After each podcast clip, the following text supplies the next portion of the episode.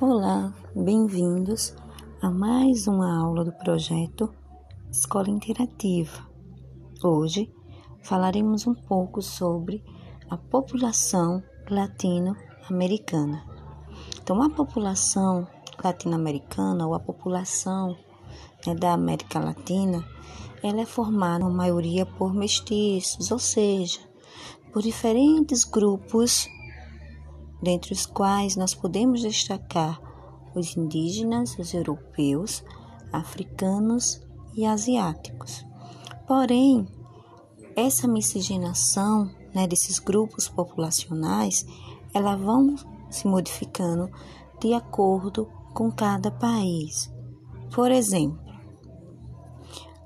no Brasil, o nosso país ele é um exemplo de país latino-americano que ele é marcado profundamente pela miscigenação, ou seja, as matrizes que formam a população brasileira são, são oriundas de três grandes matrizes: da matriz indígena, africana e a matriz europeia, que no caso do nosso país, em sua maioria foram os portugueses. Foi quem começou a colonizar o nosso país. Um outro exemplo, para que vocês entendam como varia essa questão da miscigenação de país para país, é no caso da Bolívia.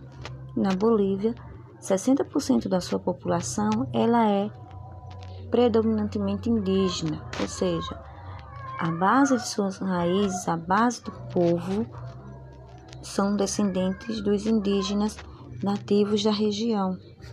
Enquanto na Jamaica nós vamos ver a predominância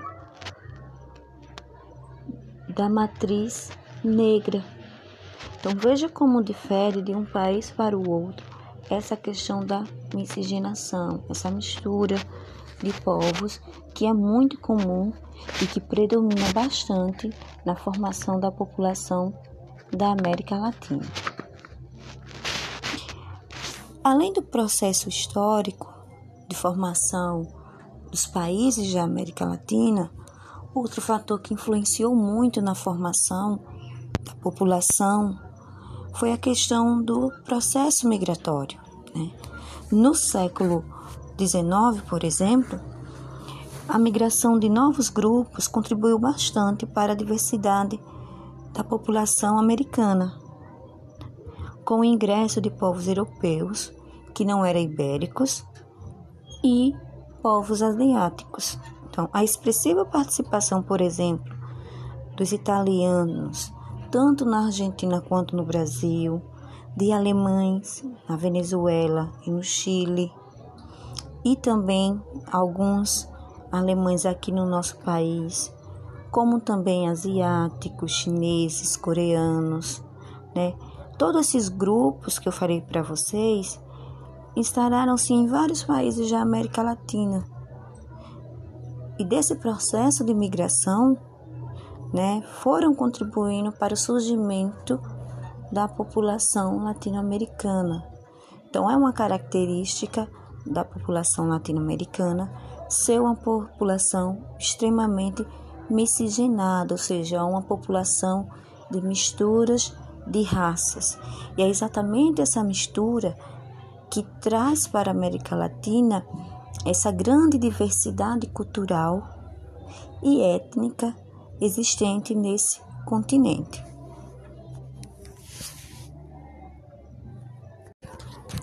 Bom, vamos falar agora um pouco sobre a distribuição e o crescimento da população latino-americana.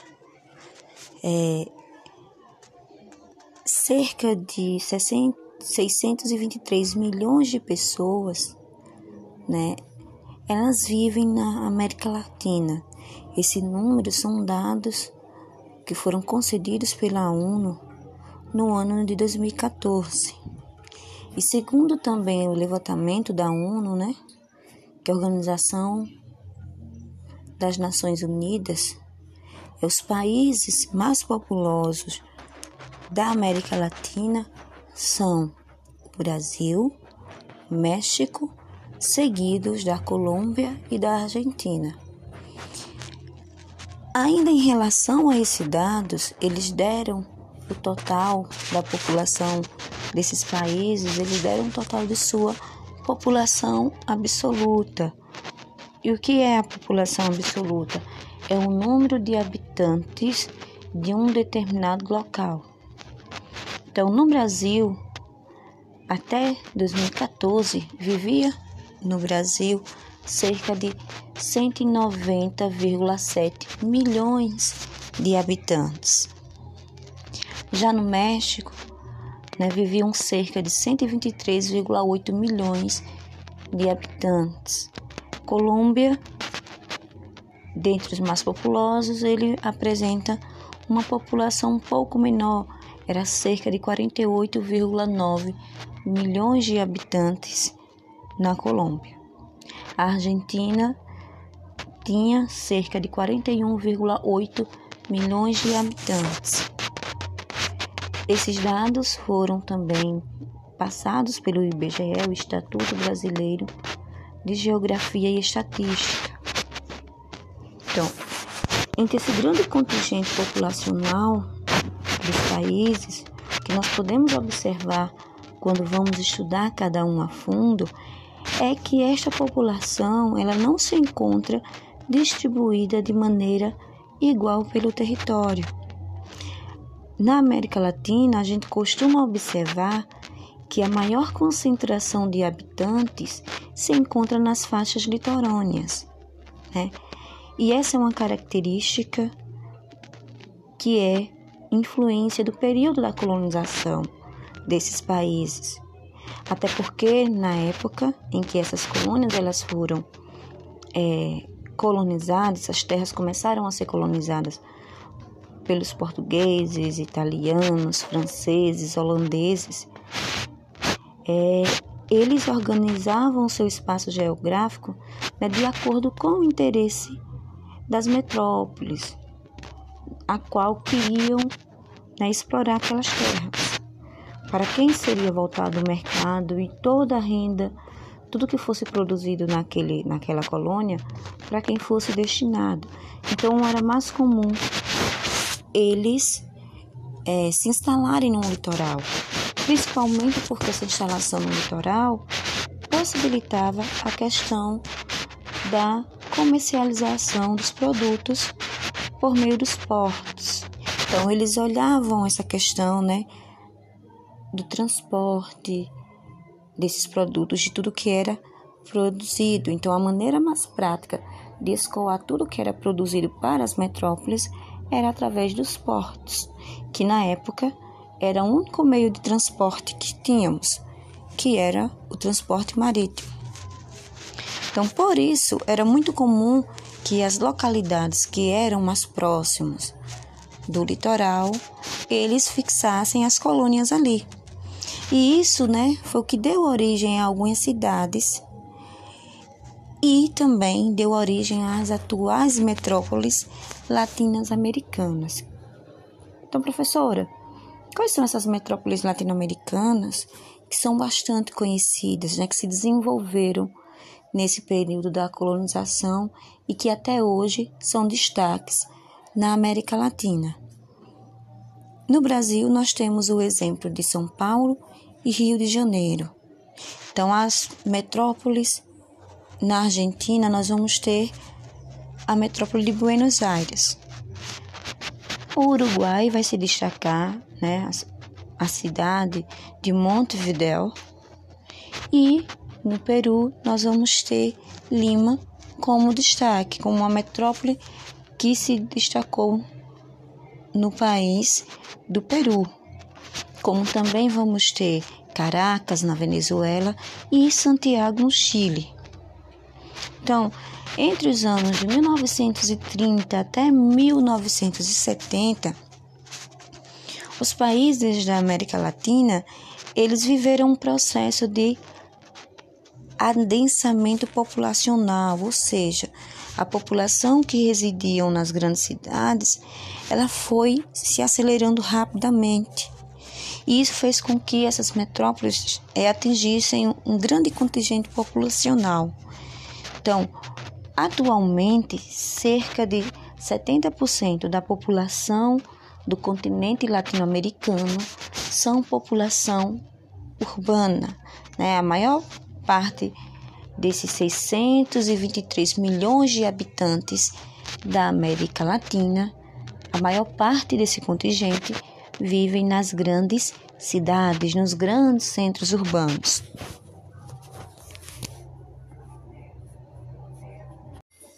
Fatores naturais, eles também explicam a má distribuição da população sobre o território latino-americano. Por quê? Porque essas áreas que apresentam baixas densidade, ou seja, as áreas menos habitadas, onde apresenta o menor número de população, geralmente são áreas que estão relacionadas à presença de florestas e desertos. E na América Latina, nós vamos ter alguns exemplos, como é o caso da região onde fica a floresta amazônica aqui no nosso país, no Brasil. Vamos ter os desertos do Atacama e também, né, a Patagônia, que é a região mais gelada da América Latina, uma das regiões mais geladas. Então, esses locais onde o relevo e o e o clima influenciam bastante na questão da ocupação desses espaços. Então, é um dos fatores também que exemplifica essa questão da distribuição da população sobre o território da América Latina como um todo. Então, regiões que apresentam desertos, regiões onde apresentam florestas e regiões de climas mais frios também acabam influenciando nessa questão da fixação da população. Outro aspecto que podemos observar em relação ao crescimento da população na América Latina é que o crescimento da população nesses países latino-americanos, eles vão se apresentar de maneira diferente em cada país. Então, desde a Segunda Guerra Mundial, é que os governos eles fazem ações, é, principalmente nos países que são considerados desenvolvidos, campanhas como, por exemplo, a campanha de vacinação, melhorias na qualidade da água, a coleta de esgoto, o tratamento para muitas doenças, né? Levaram a um declínio na taxa de Mortalidade. O que é a taxa de mortalidade? É o número de pessoas que morrem, né, num período de um ano. Então, eles somam essa taxa de nascidos vivos, nascidos mortos, e eles também fazem uma soma em relação àquelas pessoas que morrem também antes de completarem um ano de idade.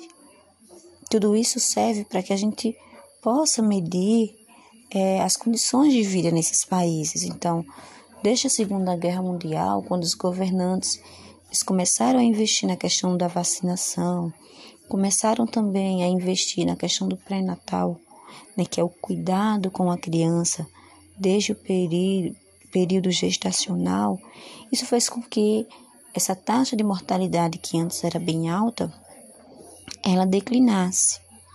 E isso fez com que alguns países houvesse um aumento no, na taxa de natalidade, é o número de crianças que nasciam vivas no decorrer de um ano em um país. Bom, porém, só foi a partir da década de 1970 né, que países como Chile, Argentina, Uruguai, Brasil e Venezuela, é, as taxas de natalidade começaram a cair. E o que se observou que esse número ele caiu mesmo no período em que houve a questão da urbanização. Foi no período em que esses países eles começaram a se urbanizar, ou seja, a população que residia nos centros urbanos começou a crescer significativamente e de maneira muito rápida e ampla, tendo em vista principalmente em relação ao nosso país é, a urbanização no nosso país ela aconteceu de maneira tardia em relação a outros países e foi de uma forma mais intensificada. Não houve tempo né, dos centros urbanos da cidade, por assim dizer, se preparar para receber tanto aquele contingente populacional que estava chegando para residir aí. E isso se deve principalmente à questão né, da fixação das indústrias. Quando as indústrias elas começaram a surgir nesses países, elas acabaram atraindo as pessoas que residiam na, na zona rural para habitarem mais próximas às fábricas, porque era o local onde estava no momento né, gerando emprego. Então, a crise que o campo começou a passar em algumas décadas por falta de investimento, faltas de mão de obra e, em alguns casos, a questão da modernização no campo, fazendo com que exigisse que as pessoas que ali trabalhassem tivessem um certo conhecimento, fez com que essa população ela acabasse migrando para os grandes centros urbanos em busca de melhores condições de vida. Isso fez com que as cidades elas crescessem de uma forma desordenada, sem nenhuma organização prévia. Isso fez com que levassem as pessoas para viverem nas áreas mais afastadas dos grandes centros urbanos, fez com que surgisse a questão da favelização, né? que é a questão do surgimento das favelas em locais que muitas das vezes são áreas de risco, são áreas mais afastadas da cidade, onde não existe nenhum tipo de saneamento básico para a população que ali residia. E com isso fez com que a cidade se desenvolvesse e também houvesse essa diminuição na taxa de natalidade. Porém, o fato que foi observado também em relação a isso é que o que contribuiu também para essa queda foi a questão da aparição da mulher, né? o ingresso da mulher no mercado de trabalho. Então, quando a mulher ela começa a ingressar no mercado de trabalho, fez com que o índice de nascimento diminuísse. E também devemos isso além do ingresso da mulher no mercado de trabalho. Um outro aspecto é a questão né, do planejamento familiar e o uso também dos anticoncepcionais. Então veja que tudo isso aliado fez com que o crescimento da população da América Latina começasse a ter um determinado caimento. Durante as aulas, eu irei enviar para vocês alguns gráficos mostrando como foi essa transição nesse período, como era na década de 1950 o índice de nascimento de filhos por mulheres e o índice de nascimento de filhos por mulheres a partir do momento em que ela ingressa no mercado de trabalho e também a partir do momento em que ela começa também, né, a se planejar, a fazer o planejamento familiar, a partir do momento que começa a se popularizar o uso dos métodos anticoncepcionais. Então, tudo isso contribuiu de forma efetiva para a diminuição do crescimento da população da América Latina, principalmente nos países que eu havia falado anteriormente, no caso Brasil, Venezuela, Argentina e Uruguai. Foram esses países que foi se percebendo essa declividade na taxa de nascimento da população.